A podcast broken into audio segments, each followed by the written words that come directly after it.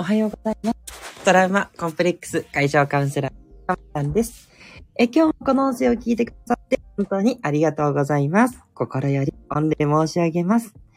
えー今放送している時間は2023年3月10日金曜日の6時40分台となっております。すいません。ちょっと今日は準備に時間かかってちょっと遅くなってしまいました。失礼いたしました。はい。そして失礼しましたといえば昨日の夜、えーやると言っておきながらすいません。えーすっかり忘れておりました。申し訳ありません。申し訳ないですね。はい。すぐにあの告知の方を訂正しておきます。大変失礼いたしました。えっ、と、夜の放送はですね、次回日曜日夜になりますので、はい。大変失礼いたしました。よろしくお願いいたします。えっ、と、日、火、木ですね。で、ちょっと一旦、えー、ペースが来そうなので、ちょっとそのペースを作っていくんですけど、すいません。ちょっと忘れることも稀にあるかも。ご了承ください。大変失礼いたしました。はい。えーとですね。で、えー今日の、はい、金曜日の放送ということでね、皆さん一週間お疲れ様でした。いかがですか？ね、一週間の、あの、彼なところもあると思いますし、今日が終わったら明日お休みという方もね、多いかもしれませんね。はい。なので、えっと、なんでしょうね。いろいろな皆さん思いを、ね、秘めて、過ごされているのかなって思います。はい。そうですね。で、えっ、と、そうですね。あの、まあ、なかなかちょっとこう、話すのが難しい内容ですけど、明日は311の日ということでね、はい、あの、東日本大震災の、ね、あの、起きた日という形になりますよね。で、そこから12年経つという形です。なんか私は、本当12年前、まだ、ん？まだ20代？違うか。30、30ぐらいですね。私の場合。そうですね。30か。うん。なので、と、あれですね。なんかつい、こないだったらあれですけど、まだ自分の中でしっかりと感覚がね、残ってます。まあ、東京にね、いたので、あの、ね、東北地方に方に比べたらほんの日でもないですけど、それでも、もうね、天変地異かな、みたいに 思う、あの、揺れだったので、やっぱりちょっとう、うん、感慨深いなと思いますね。そこから12年、干支が1回回りましたっていうことでね。ね。その年に生まれた子がもう中学生になるっていうことですかね。12年経つんでね。うん。早いと言うべきなのか。ねまだ12年って言うべきなのか。ねあの、ね、なんとも言えないですけど、でも本当にね、えー明日もちゃんとお祈りをね、捧げて、そして、あの、私たちがとにかく健やかに元気に過ごしていくっていうことをとにかく意識したいなって思いますね。すいません。皆さんね、いろんな思いをね、抱えてらるところだと思いますので、ね、えー、かかる弾みのね、ことはなかなか言えないところでございます。なので、とにかくですね、今後ね、大きな震災が起きますように、ただ祈るばかりかなって思います。はい。そしてね、今日のですね、背景の写真ですね。今回は本当に桜です。はい。これですね、渋谷のビルの谷間にいてたので、それを撮ってみたんですけれども、はい。あの、近くにいた、あの、駐輪場のおじちゃんに聞いたら、ああ、これは早稲だよ。あ、早稲っていうのは、早くできる桜。河津桜だったかな？って言ってたかな。はい。ね。なんで、あの、伊豆の方のね、川ってすごく早く咲く桜があると思うんですけど、それとね、どうも、あの、同じような種別だとですと。いうことで、聞いた話なんでね、ちょっと本当かどうかあれなんですけど、はい。いやーもう早くもこうやって咲き始めてるなっていうのを一足ね、早くお届けしたくてですね、これ本当に、あの、え、つい先日、えっ、と、火曜日か。火曜日に撮ってきましたので、3日前の写真なので、ねえ、なんか嬉しいですね。もうね、本当に東京は暖かくなってきておりまして、皆さんの地域いかがですかね？暖かくなってるんじゃないかなって 思います。はい。えー、もう春はすぐそこということでね。はい。待ち遠と言ったところです。はい。この放送ではですね、私の癒しの声を聞いていただく今の幸せと、それからとね、えーテーマを決めてお話をしていきますので、えそのテーマにね、えことをあなたが知って、感じて、気づいて、で、え、そのテーマのことをいつの間にか実践するようになればですね、え、私と同じ未来英語の心の幸せが手に入るという魔法プログラムをお届けしております。はい。今日すいません。なんか、バタバタしてタイトルを入れるのも忘れちゃってますね。そのまんま、ね、えー、かまやの幸せになる場所のままで行っちゃってますね。本当にね。もうすいません。はい。ってことで、じゃあ今日は何話すんだろうとワクワクしながら聞いていただければと。454回目ですね。はい。今日の放送内容はこちらです。思い込みを気楽に外す。ということでね、まあ、スピリチュアルともっと似てるし、まあ、メンタルでもあるし、なんだろうな、何分野って言うんでしょうね、こういうのね。はい。あの、コーチングとかで使われるね、ビリーフを外すっていう時にも出てきますけど、まあ、いろんな分野で似たようなことを言ってるっていうことなんですよね。はい。これについてね、ちょっと私なりの見解をね、ちょっと今日お話ししたいなと思ってます。ここです。ありがとうございます。え長野からいつも聞いてるおはようございます。雨降りです。というそう、東京もね、雨降ってるんですよ。ちょっと上がってきた。あ、ちょっと晴れてきましたね。はい。降ったけはね、降ってたんですよね。なので、なんかね、あの、久しぶりの雨でした。ずっと天気が良かったもんですからね。はい。ね、じゃあちょっと十分にお気をつけいただいて。ね。でもどうですか？雨降ると少し寒いですかね？ね、あの、またね、暖かくなってきたのに少し寒いなっていう感じでね、東京は少しひんやりしております。でもだんだんね、多分暖かくなってくるんじゃないかな。はい。いつもありがとうございます。はい。ではね、今日の内容なんですけれども、じゃあ、気楽にって言ってるんですけど、どうやって気楽に外すのってことなんですが、はい。もう答えは私的には一択でして、気づくっていうことなんですよね。でも、ここがね、やっぱハードルが高いわけですよ。ね、気づけばいいけど、それっていう話になるので、じゃあ、どうやって気づくかっていうヒントが皆さん欲しいんじゃないかなと思うんですけど、これも明確にあります。いいですか？はい。メモのご準備はってほどのことでもないんですけど、はい。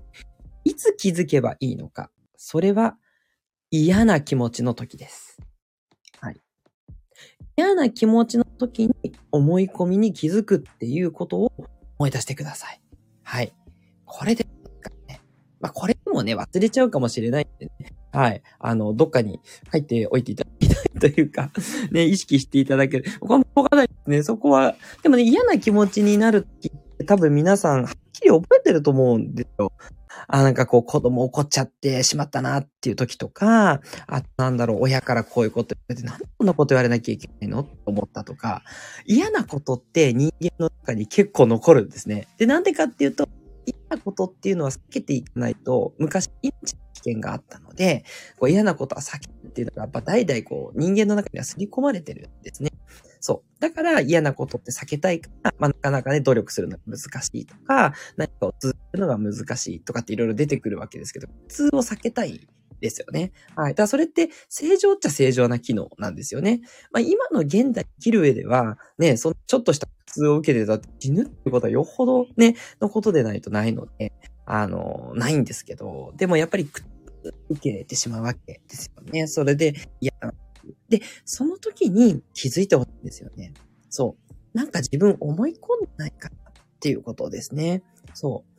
例えば、子供をこう怒ってしまう。なんかこう、イライラして怒ってしまうっていう時に、嫌じゃないですか。で、怒るってあんまりいい気分じゃないと思うんですけど、でも怒る必要が本当にあるのか？っていう感じですね。そう。で、そこには、まあ、例えば自分が子供の時に怒られていたっていうのがあって、それをね、ってしまっているっていうことも結構多かったんですよ。で、繰り返しちゃってるだけであって、別に怒る必要はなく、ただね、淡々と注意すればよかったっていうことなのに、怒られてるからま怒っちゃったっていうね、こと。これは思い込みですよね。怒らないと子供はよく。まあね、私もね、これ完全に外れてるわけじゃないし、そう、あの、たまにやってしまうので、全 然偉そうに言えないんですけど、そのために思うんですね。そう、果たして本当に怒る必要があったのかなって考えてみると、まあ、ほとんどないです。うん。まあ、怒らないということを聞かないから怒らなきゃいけないっていうことが小さい頃はあると思います。子供に苦痛を与えることによってそれをやめさせるっていう効果があるんで、私はそれは否定するつもりは全然ないんですね。一子の行動にいつも言ってると、いいも悪いもない。起こることにもメリットは当然あります。だけども、あなたがもしそれをやめたいというふうに思うのであればですね、本当にする必要があるかどうかっていうのを嫌な気持ちをたと気づいてほしいんですね。で、そういうふうに嫌な気持ちの時に気づいていただけると、結構そういった思い込みとか、ビリーフ、信念っていうのは外れていくんですね。はい。で、これを繰り返しやっていきます。繰り返しやると、また脳の中にね、あ、これはやめようって思ったなっていうのもインプットされていくので、はい、必ず立ち止まって、果たしてそうかっていう疑うっていうことですね。はい。で、疑ってそれをしないようにしていくっていうことですね。はい。で、嫌な気持ちが出てきたら、それに気づいて、じゃあ本当にそれ必要なのか、そう感じるべきことは必要なのか、そうじゃないよねっていうふうに外していってください。ね、そうするとね、すごく楽になりますし、もっともっとね、いいことが起きるようになりますね。あと、例えばね、あの、お金のことってやっぱよくありますよね。はい。あの、なんか、こう、ブロックを外したらお金が入ってきますみたいなこと言うと思うんですけど、そう、こういうのも、あの、ただ単にね、やっぱりこう、あ、そういうの持っちゃいけないって思っても難しいね。そう、やっぱお金はなるべく使わないようにしないとか、ね、あの、前にね、姫ちゃんともやりましたけど、お金をね、出てたらありがとう、お金さんって、お金を愛することが大事だよ、なんて話をしてましたけども、ね、いざね、生活でずっと続けたら、やっぱりだんだんと、なるべく使わないにしっていう、間違った方、間違ったっていうか、お金が入ってくるためには逆のことをやっちゃうんですよね。そう。お金使ったら気持ちよくお金を使っていかないといけないのに、ないって言ったらあれだけども。あ、いいんですよ。あの、どっちでもいいんですが、お金がもっとあったらいいのになっていう人は、お金を愛さないとお金さん来ないので、使うときも、入ってくるときも感謝っていう気持ちが大事なんですね。で、できない場合って、やっぱり、なんかお金がなくなった貧乏になるんじゃないかとか、そういう思い込みがあるからなんですよね。はい。じゃあ、どうやってしたらいいかっていうと、やっぱりその嫌な気持ちですよね。ああ、こんなにお金かかっちゃったか、今回こうやってめちゃくちゃ上がっちゃったなっていう時に、嫌な気持ちでしょ？その嫌な気持ちを疑う。本当にこれ、そのお金を光熱高く払うのが本当に悪いことなのかっていう。ね。ね、今物価高騰してるからしょうがないことたちでもこのおかげで豊かな生活ができてるっていうことに感謝っていうふうに持っていけるかってことなんですね。で、難しいとこもあると思うんで、完璧主義は全然目指さなくていいです。あの、自分の気持ちに嘘をついてもね、しょうがないんで、まだちょっと難しいなと思ったら大丈夫なんですけど、ちょっとずつね、あの、いけるとこからやってみてください。やっぱちょっとずつでも変わっていかないと変わっていかないので、変えていきたいんだったら、少しずつでいいから完璧じゃなくていいので、本心から変えていけるようにちょっと変えてみてください。で、あの、心から変えるっていうのも大事だし、逆に言葉を発してそこから心を変えるっていうこともできますので、ちょっとだけ無理しても大丈夫。だから、あ、これ感謝できるかわかんないけど、まず感謝しとこうってしたら、意外と感謝できちゃう。あ、これのおかげで、なんか幸せな生活を送ってな、とかってできたりしますので、はい。完璧を目指さないということと、それから、こういうふうに思っちゃっていいのかなって心配になることもあると思うんですが、勇気を持つっていうこともすごく大事です。ね。そこでどうしようかなっていうとまた元に戻っちゃう。やっぱ人間、今と同じ状態をキープしたいって思っちゃいがちなんでね。ここをね、引き剥がしていかないといけない。そのためにやっぱり勇気を持たないといけないんですね。ここはね、これちょっとハードルが高い。よくわかります。なんですけれども、勇気を持って自分がね、本当にそっちに、ね、もっと豊かになりたいって思うのであればですね、勇気を持つっていうことがすごく大切になります。大丈夫です。よっぽどのことがなければね、そんな減ったなことにならないので、はい。で、あとはね、あの、もういろいろこれ思い込みたと思うんですけど、例えば、学校に行かなきゃいけない。そう、子供がなかなか学校に行かないっていう時に、こう、登校をね、拒否することが果たして悪いのかどうか。ね。どうもそれが私たちその昭和とかね、の分かったんだと、そう、学校に行くのが当たり前みたいな感覚があるので、行かないと子供の将来が不安ってなっちゃうんですけど、でも大事なことって、当たり前ですけど子供のメンタルを正しく保つこと、これが大事なわけで、無理くりさせてもしょうがないわけです。だとしたら、そうやって子供のメンタルに気づくいい機会をもらったというふうに考えられるかどうかっていうことなんです。難しいことは承知しています。そう。だからこそ、あえて、ちょっと言わせていただくんですけども、ここも常識を疑うっていうことですね。本当に、あの、無理して学校に行く必要があるのかっていうことですね。で、そうすると、だんだんと、あ、そうじゃないかもな。子供がなんで行きたくないのか、そこをきちんと癒してあげることが先だなっていうことに気づいていくわけですね。はい。で、そこで学校に行かなくても大丈夫っていう勇気を持つことですね。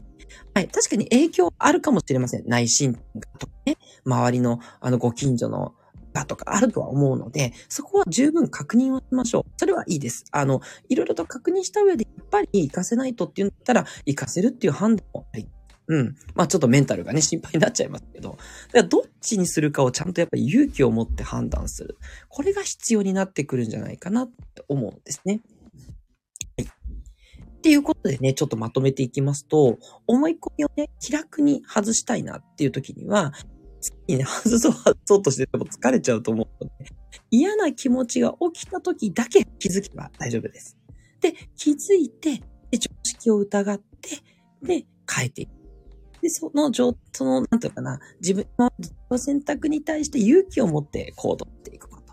うん。これが大事になっていくなと思っております。ちょっとね、いっぱい言ってしまったのですいません。ちょっと混乱された方もいると思うんでね、全然ご質問いただければなって思いますが、大丈夫です。あの、どっちに転んでもね、道は続いている。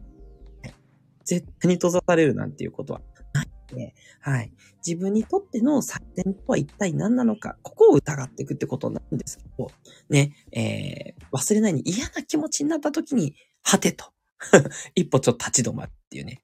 これをね、覚えといていただけるといいと思います。はい。えー、あ、さやちゃんさん、すいません。ありがとうございます。ね、えー、素敵えー、虹色マークのさやちゃんさんね、幼稚園運されてる、水戸でね、幼稚園運営されてるすっちゃんさんです。かまやんさん、スコアさん、おはようございます。いただいております。ありがとうございます。そして、スコアさんから、かまやんさん、ありがとうございます。自分の常識が強いと傷つけてしまうとしみじみ感じます。勇気もらいました。ということで、ありがとうございます。いつもね、ほんと素敵なコメントいただけるスコアさんです。嬉しいです。そうなんですよね。あの、常識に、やっぱりこう、いろいろ私たちはね、あの、まあ、言ってもあれですけど、メディアとか、でもいろんなものにね、洗脳されてるんですね。洗脳って言うとやっぱちょっと悪い意味であるんですけど、そこを強くね、接しに影響を受けちゃうんですよ。ご近所から言われることに影響を受けたり、テレビが言ってることとか、あと私が放送してることにも皆さん影響を受けて、そこはいい方向に行ってると信じたいですけどね。はい。そう。でもね、何を信じるかも自身の選択なんで、まあ、そこを勇気を持って選択するってことにはなるんですけども、そう。まずやっぱりいろいろ疑っていくっていうことですね。そう。あまりね、疑うって言葉も好きな言葉じゃないんですね。信じるの反対なんですけど、信じていくためには疑うっていうことなんですね。それ、鵜呑みじゃなくて、本当にそれを信じるべきことなのかを十分に吟味することですね。はい。あとね、そう、自分の気持ちですよね。気持ちって、表面ですっごい波動の荒いものなので、あの、ここに従う必要はないと思っていただいて大丈夫です。だって、じゃあね、その食欲が正しいですってなったら、じゃあそれ食欲に従って食べて幸せですかって感じですよね。いいんですよ。それがダメって言ってないんですけど、そうしたらやっぱり太っちゃう人の方が多いと思うんです。だ食欲が今の生活に合ってないんですね。そう。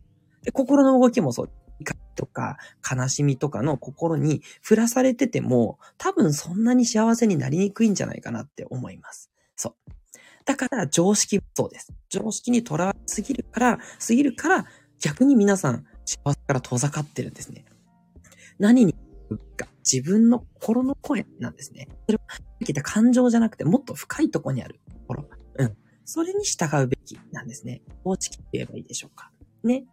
なので、感情にも左右されない、常識にも左右されない。左右されてますよ。完璧は目指し、さ辛いんだけども、あの、できる限りそこに振らされないっていうことを意識していただけると、思い込みが外れて、いろんな幸せが舞ってきます。ね。そう。いうことなので、ぜひぜひ一緒にね、ますます幸せを目指していきましょう。というお話でした。はい。今日のね、思い込みを気楽に外す、いいなと思った方はぜひいいねをお待ちしております。